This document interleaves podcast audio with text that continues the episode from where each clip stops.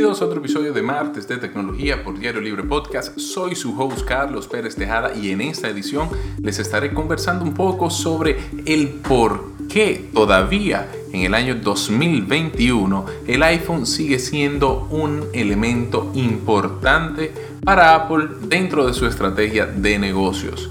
Así que no se despeguen. La historia ha colocado a Apple como una de las empresas más innovadoras del mercado. Ha revolucionado a su paso sectores como el de los computadores, la música y el sector móvil. Y ha sido el iPhone su producto más importante, y en el que, 14 años después, la empresa sigue confiando su futuro. Pero, aquí les hago la pregunta, ¿cuál es la importancia de este equipo con este diseño monolítico? Bueno, el iPhone ha vendido mil más de 1.400 millones de unidades desde su salida en 2007, según estadísticas de la web de análisis de datos Estatista. Pero más allá de estos asombrosos números, este equipo representa más que solo ventas de teléfonos inteligentes. Y es que para entender el impacto y estrategia de Apple alrededor del iPhone, es necesario conocer un poco la filosofía que impregnó Steve Jobs a la empresa.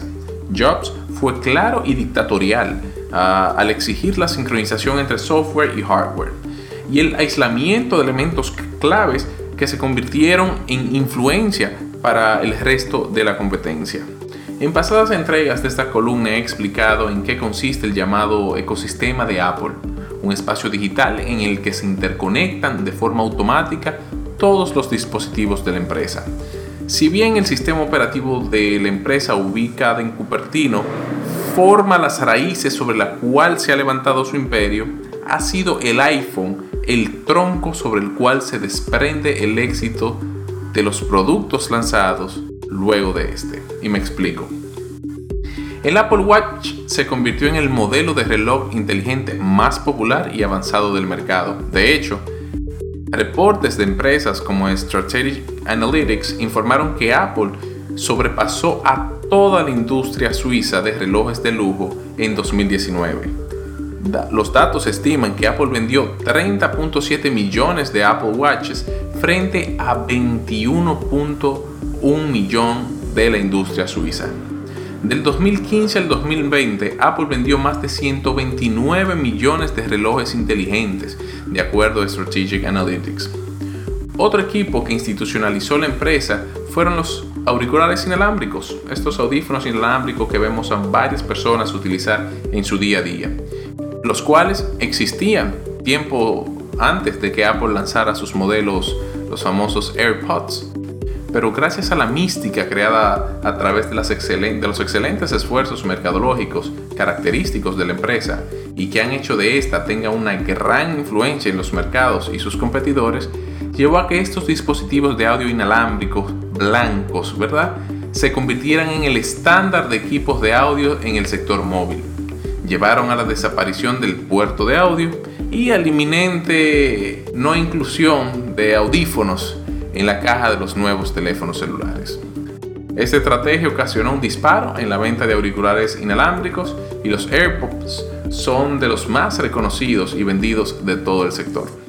Eh, de hecho, hay una historia muy curiosa y es que la Autoridad Metropolitana de Transporte, MTA, eh, por sus siglas en inglés, de la ciudad de Nueva York, en 2019 emitió una alerta por la gran cantidad de AirPods que caían a las vías del terreno, lo que estaba ocasionando un problema de limpieza y de mantenimiento a estos.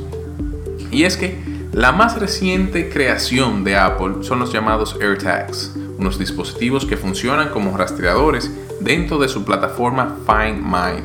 Y este tipo de tecnología no es nueva. Y empresas como Tile, que se encuentran en el mercado desde el 2012, eh, habían desarrollado todo este tipo de tecnología y del sector. Y más recientemente Samsung presentó también un equipo similar. Sin embargo, y como ya he mencionado anteriormente, el alcance y la integración del hardware y software le dan a Apple una ventaja competitiva frente a la competencia. De hecho, Tile se dio cuenta de lo que se estaba metiendo y presentó una queja ante el Congreso de los Estados Unidos por alegados movimientos anticompetencia por parte de Apple. Y teniendo todas estas informaciones y datos de éxito por parte de Apple en cada uno de estos productos, existe un elemento en común que los une a todos, el iPhone. Todos estos periféricos, el Apple Watch, los AirPods, el HomePod, el AirTag, funcionan y se aprovechan del alcance en dispositivos en ventas que ha logrado el iPhone y las capacidades computacionales de este móvil. Esta estrategia de negocios ha hecho que el iPhone mantenga su relevancia en un mercado cada vez más competitivo y en el que otras marcas ofrecen quizás nuevas y mejores tecnologías que Apple no tiene. El iPhone sigue funcionando como la pieza clave que permite darle el empuje necesario para que otro de sus equipos tengan éxito. Otros relojes inteligentes pueden funcionar con el iPhone, es cierto, pero el Apple Watch es el único con los permisos para aprovechar todas las capacidades del ecosistema de Apple. Lo mismo sucede con otros equipos de audio y lo mismo ocurrirá con la competencia de los AirTags. La importancia del iPhone es que se ha convertido en el tronco para el desarrollo y éxito de otros productos de Apple que apuntan a otros sectores del mercado, los audífonos, a la música, los AirTags, al tema de seguimiento y rastreo. Y esta fórmula le ha funcionado a la empresa por muchos años. Y aquí surge la pregunta, ¿qué tanto tiempo esto seguirá siendo eh, beneficioso o le seguirá funcionando a Apple?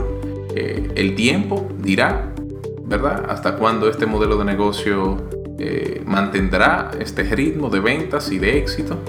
Pero, mientras tanto, el iPhone sigue siendo la pieza clave para que Apple nos siga mostrando productos que quizás ya existían, pero que son ahora más importantes y más relevantes por el alcance que tiene el iPhone. Esto ha sido Martes de Tecnología por Diario Libre Podcast. Soy su host Carlos Pérez Tejada y nos escucharemos en otra ocasión. Hasta la próxima.